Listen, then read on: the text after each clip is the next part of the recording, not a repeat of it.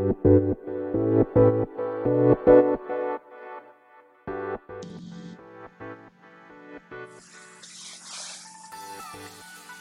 い、始まりました。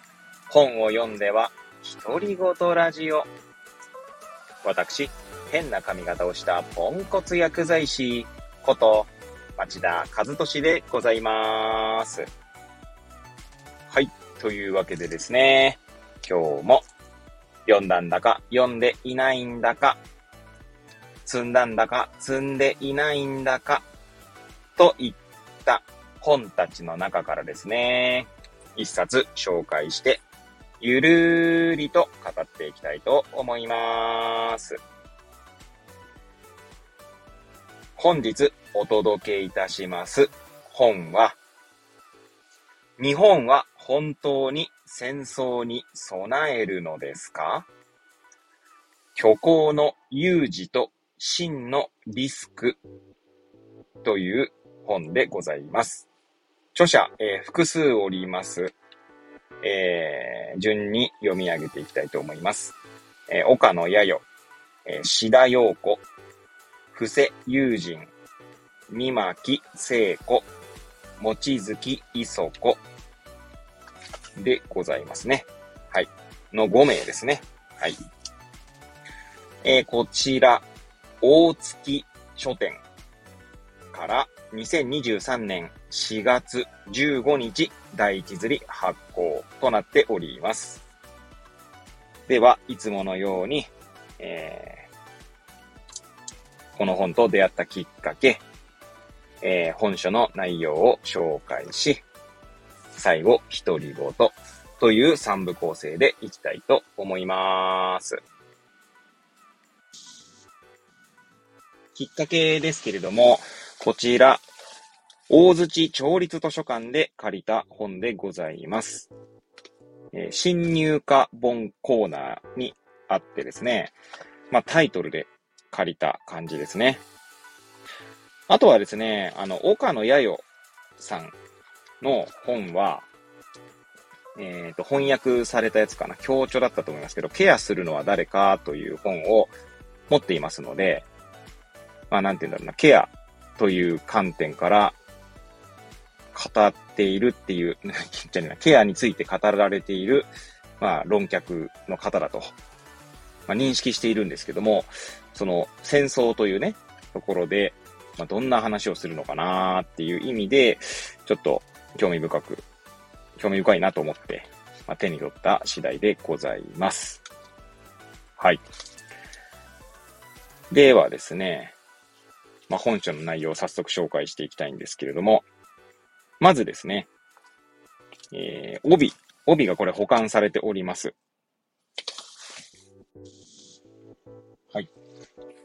えー、っと、まずですね、表紙しかですね、表紙じゃない、表紙側の帯しか保管されていないんですけども、このように書かれております。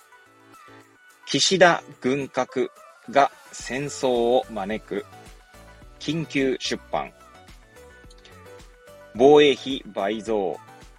敵基地攻撃能力。米軍との一体化。その先にあるのは本当に安全なのか。気鋭の論客らが継承するこの国の真の危機と書かれております。はい。では、帯のですね、文言をご紹介したいと思います。はい。こちらまずですね、えー、本はですね、最後後書きが終わるのが191ページですね。はい。191ページの本が、まあ、大きく分けて5章ですね。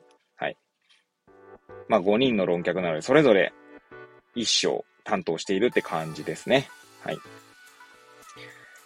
で、まず、はじめにと終わりにがありますが、まあ、はじめには、本書が生まれた経緯ということで、岡野弥生さんが書いていますし、終わりにって先ほど言いましたが、後書きですね。後書きは、えー、三巻、えー、聖子さんかな？はい。が書かれております。はい。では、それぞれ章と、まあ、見出しの文言も読めるかなって感じなので、読んでいきたいと思います。まず第1章ですね。第1章は、布施友人さん。この方、1976年生まれのフリージャーナリストとあります。はい。この方が、虚構の台湾有事切迫論というタイトルになってますね。4つの見出しがございます。1、想定しているのは台湾有事。2、なぜ台湾有事が日本有事になるのか。3、歴史的経緯を踏まえた台湾問題のリアリズム。4、外交による戦争の予防を。えー、次続きまして第2章ですね。第2章は、えー、もちづきいそこさんの担当になっております。この方は1975年生まれ、東京新聞記者となってますね。はい。えー、外交なき米軍との一体化、メディアの果たすべき役割とは、で、二つですね、えー、見出しがございます。1、前のめりの岸田政権、後押しするメディア報道。2、外交なき国家のたどる道は、メディアはまた戦争に加担するのか、とあります。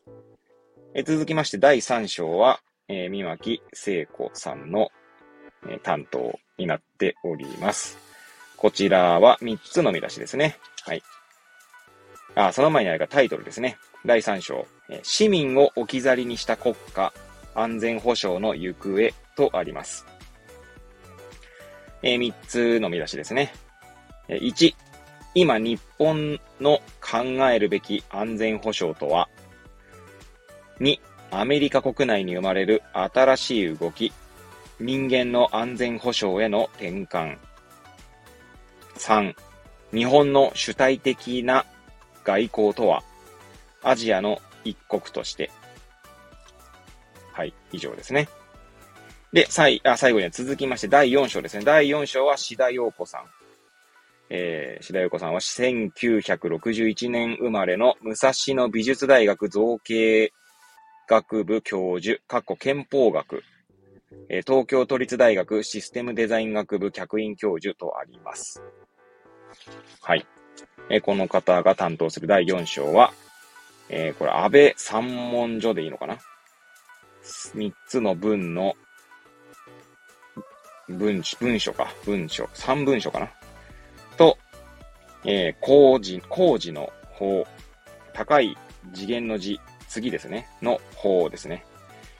えー、見るべき現実と法の内実。で、こちらはですね、第4章の中に初めにと終わりにがあって、その間に4つの見出しがあります。第4章の初めに、安倍三文書を考える4つの視点。1、反撃なら専守防衛と矛盾しない。2、安全保障についての工事の法と憲法の組み立て。3、決定のあり方の憲法問題性。4、何のための予算か、財政民主主義が忘れられていないか。終わりに、安全保障こそインフォームドコンセントが必要とあります。えー、最後、第5章ですね。第5章は、えー、岡野弥生さんが担当しておりますけれども、1967年生まれ、同志社大学グローバルスタディーズ研究科教授、かっこ西洋政治思想史、現代政治理論ですね。はい。えー、で、タイトルですね。が、個人なき安全保障の、やばい、読み方がわかりません。なんちゃらからケアする政治への転換。はい。えー、こちらも初めにがありますね。第5章の初めにがあって、終わりにはありませんが、その他に3つの見出しがあります。では、はじめに、憲法なき政治は政治なのだろうか。1、立憲主義と民主主義。2、戦争と国家を結ぶ脅しの政治。3、個人の尊厳、ケアを中心とした政治へ。安全保障を問い直すとあります。はい。で、これで目次の文言終わりですね。では、まあ、最後、独り言でございますけれども、はい。いやー、私自身はですね、なかなかここら辺の話がですね、なんだろう、歴史的背景もあまり詳しくなく、で、政治に詳しいかというと詳しくもなく、っていう人間なんですね。まあ、ただ漠然とですね、当然戦争というものに対して、なんだろうな、戦争、まあ、すごい陳腐な表現になりますけど、まあ、戦争はいけないと、えー、もういうものだというぐらいの認識はあるんですけど、なんて言うんですかね。今、陳腐な表現って言いましたけど、まあ、あまりにもそれを語るだけのですね、言葉を持ち合わせていないっていうのが、まあ、正直なところでございます。はい。一応ですね、まあ、全然その、この本とは関係ないんですけど、なんかこう戦争の話とかっていうのはですね、あんまり、なんて言うんだろうな。うーん、言葉にしづらいなーって思っているんですね。まあ、それはなん、なぜなのかと今こう考えてみると、まあさ、今言ったようにですね、そもそもそれを語るだけの知識を持ち合わせていないという、まあ、自己認識があるので、それを語ることでですね、なんだろうな、自分の、こう、アホさ加減が、まあ、露呈してしまうんじゃないかっていう、多分恐れがあるんだと思います。あとはですね、うんと、まあ、これ私の原体験としてなんですけど、中学校かな？中学校でしたかね。まあ私の通っていた中学校には、まあ家庭科の先生でですね、えー、まあ左翼っていう言い方が正しいかどうかわかりませんけれども、まあかなり左寄りな先生がいたんですね。え、それこそですね、入学式とか、卒業式とかでですね、えー、国家斉唱反対みたいなことをえー、言うだけじゃなくてですね、こう、なんつうんだろう、プラカードみたいなものに、えー、書いてですね、それをこう背負うぐらいの方がいらっしゃったんですね。で、家庭科の先生なんですけど、確かですね、授業の中で、そういった、なんだ、日本の軍国主義について、まあ、なんつうんだろう、かなり、時間を割いていたという記憶がありますね。で、一方ですね、そんな、まあ、ある種中学生って、まあ、思春期というか、まあ、ある種多感な時期なわけなんですけど、そんな時ですね、うちの家ではですね、まあ、どっちかというと父はですね、まあ、どっちかというと右寄りなんですよね。っていうのは別になんかこう、天皇万歳とかそういう話じゃなくって、そういう右翼的な感じではなくって、まあ、これですね、それもかなり語弊がありますね。天皇万歳が右翼的かどうかはちょっとさておきなんですけど、えー、っと、例えばその戦争に関してもですね、えー、なんて言うんだろうな。その自自衛というものと、えっと、軍、軍備を、軍備じゃねえ、その、まあ、なんだ、うん、そのための備えをしていくっていうことですね。まあ、それ、それこそ、先ほど読み上げた文言では防衛費の話とか、まあそういうのをですね、まあ考えるタイプだったんですね。だし、あとは、その、まあ、第二次世界大戦の時の、えー、その戦没者というんでしょうかね。合ってますかね。に対しても、やはりその、日本、今の日本を、なんだろうな。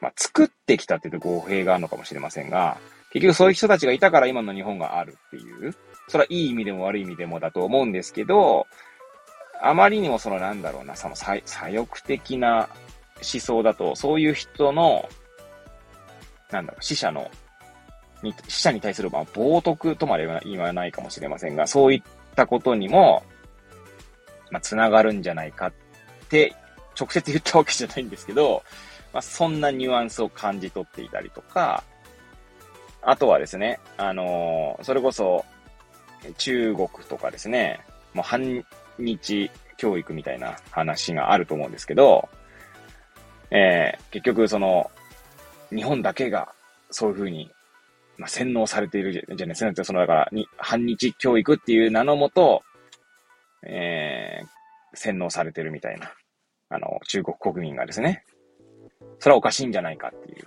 ことだったりとかですね、いう話題が、まあ、家庭内ではですね、交わされていたんですね。はい。交わされていたと家庭内ではそういったことが語られていたんですね。まあでも、で、私はですね、結局、まあ当時からですね、その知識にあまりにも乏しすぎてですね、まあ確かに、その、なんつうんでしょうね。まさにジレンマというか、こう、挟、挟まれた結果ですね。何が正しいのかもわからず、なんかこう、どっちにもそれぞれ言い分があって、まあそうね、としか言いようがないというか、だどちらに組みすることもなく、みたいな。しかもまあ、それも、それぞれの前ではそれぞれに、ま、組みするというか、うん、そうだよねっていう感じになってしまう。まあなんだろうね。例えるなら、あの、コウモリの話ありますよね。えコウモリは動物なのか鳥なのかみたいな、そんな偶話があったかと思うんですけど、まあそんな状態ですよね。はい。まあそんな経験をですね、なんか戦争の話ってなると思い出しますね。うーん。いやー、なかなかだからね、語りづらいし、語れるだけのものを持ってないという自己認識もあるし、なんかこう自分のダメ、ダメな部分が 露呈してしまうんじゃないかという怖さもあるし、みたいな感じですね。でもまあだからこそですね、まあやはりこう、ちゃんと知りたいなっていう気持ちだけはあるんですけど、まあそっちにですね、時間を避けていないっていうのが正直なところでございます。はい。まあこれはど、どうなんでしょうね。この本の全体的な主張はどうなのかっていうのはちょっと今の目次の文言だけではわかりませんけれども、まあ私にはね、私にはわかりませんが、まあこのタイトルですね。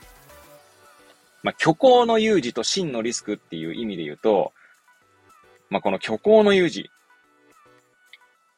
まあ有事というものが、まあ、作り上げられるってことはまあありそうだなとは思いますよね。つまり、なんだ、仮想敵国とか、まあ、なんだ、なんでしょうね。そういうのあり、ありそうだなっていう意味ですかね。とか、そして真のリスクね。真のリスクって多分なかなかこう、なんだろう、見えづらいものなんじゃないかなっていう気がするので、まあ、このタイトルからいろいろ考えさせられるなって。そして結構多分、なんだろうな、賛否両論とかも呼ぶのかなとかって なんか勝手に思ってしまいますけれども。はい。で、私自身はですね、この賛否両論呼ぶようなですね、論、論調を自分が語るということに対するですね、強烈ななんか恐れがありますね。なんかね。はい。だからまあ断言できないし、断言したくもないし、断言した結果、なんかこう、まあこう言うとかなりあれですが、まあめんどくさいことになりたくないっていう思いが多分強いんでしょうね。うん。まあそれにはなんかこう、それ以外にもこういろんな私の原体験があって、あの、私の高校時代の友人にですね、なんか何か言うたびにですね、それは本当なのかみたいな。